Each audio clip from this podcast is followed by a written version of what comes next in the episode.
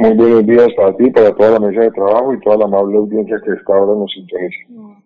Bueno, vamos a hablar del Congreso de Contralores que se va a cumplir en la ciudad de Bucaramanga eh, durante la presente semana con unos temas muy importantes. Pero antes, doctor Carlos Fernando, porque aquí hemos ya hablado varios temas de las conferencias y de la integración que va a haber por parte de los Contralores eh, de todo el país.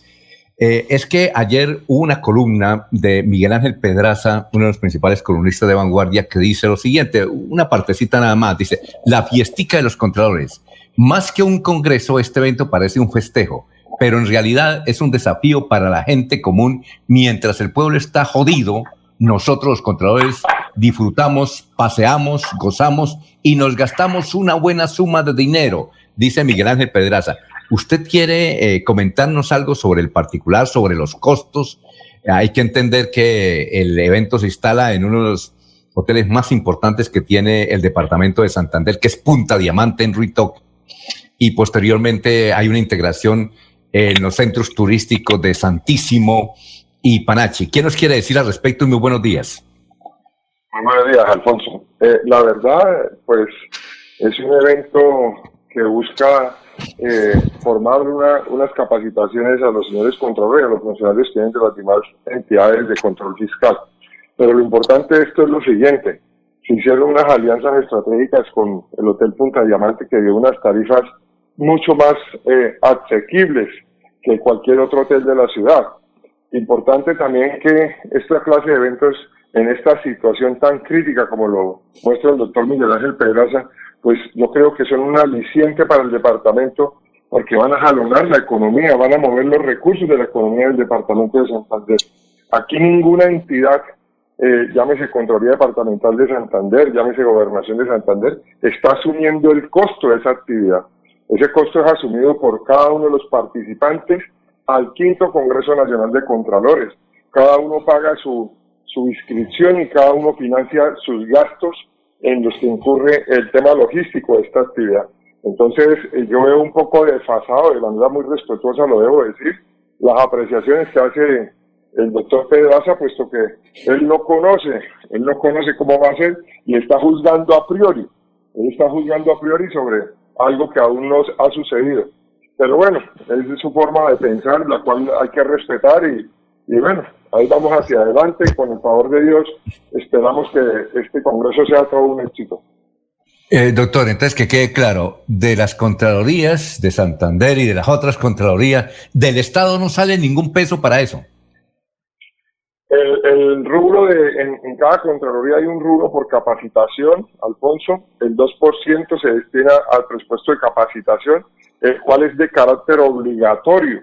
Entonces, muchos contadores eh, que no tienen presupuesto lo pagaron de su bolsillo, otros los pagaron de sus entidades, pero el costo es de millón quinientos mil pesos y es un derecho que tenemos como funcionarios públicos y una obligación la de capacitarnos. Es decir, de, por ejemplo, en, el caso de la Contraloría de Santander, el rubro que sale para eso es millón quinientos mil.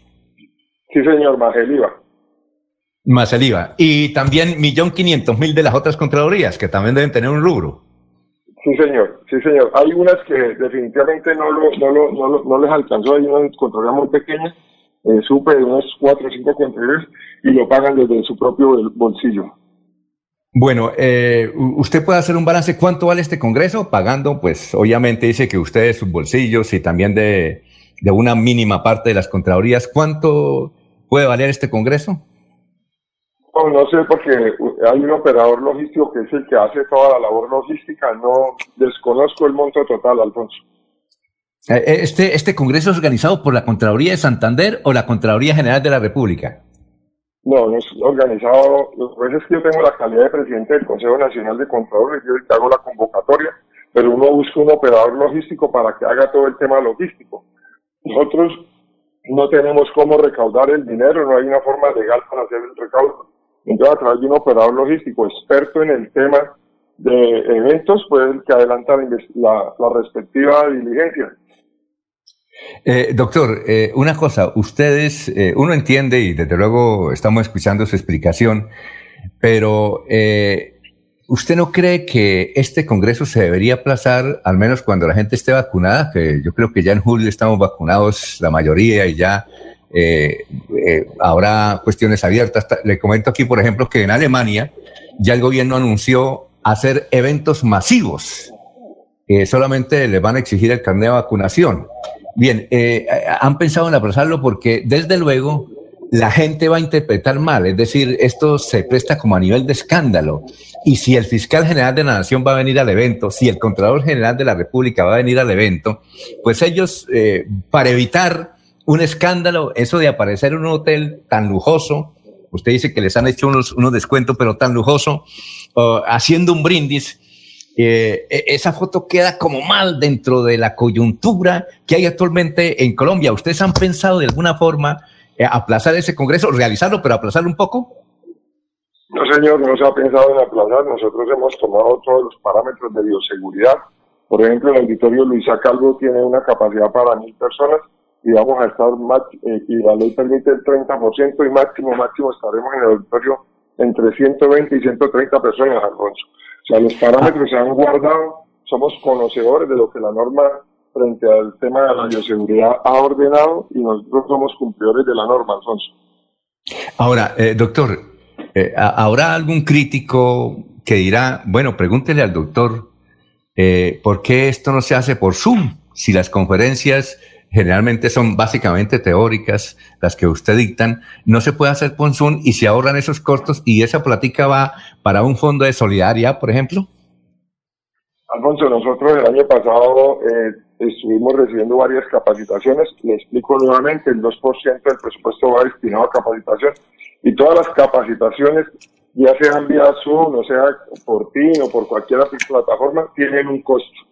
No, conozco la primera capacitación gratis, todas generan un costo. Segundo, las contralorías ahorita en el mes de marzo vamos a presentar un proyecto de ley que busca el fortalecimiento financiero casualmente de las contralorías y hemos invitado a unos parlamentarios del país para poder socializar y sensibilizar con ellos.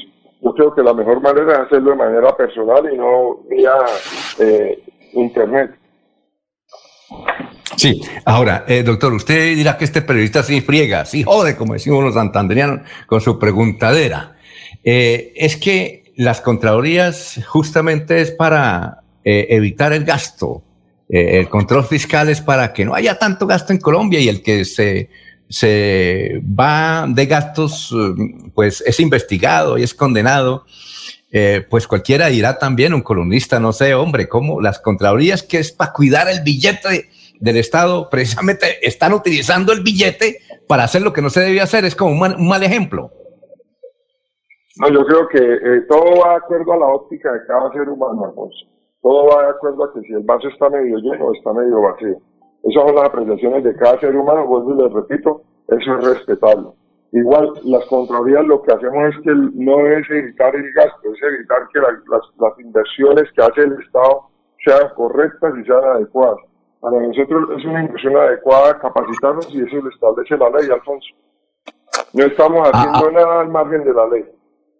Ah, bueno, sí, claro. Eh, desde luego, eh, la crítica es por, por la forma como se está haciendo. Desde luego no hay aparentemente nada anormal contra los códigos. Eh, ¿Ya está confirmado que viene el señor fiscal general de la Nación y el señor Contralor?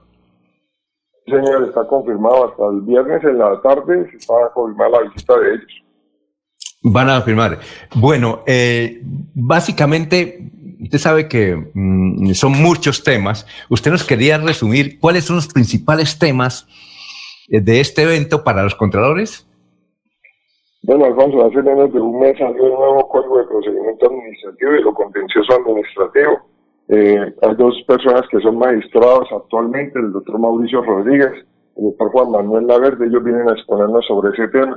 Hay otro tema que, está muy en boga en las contralorías, que es la valoración de costos ambientales.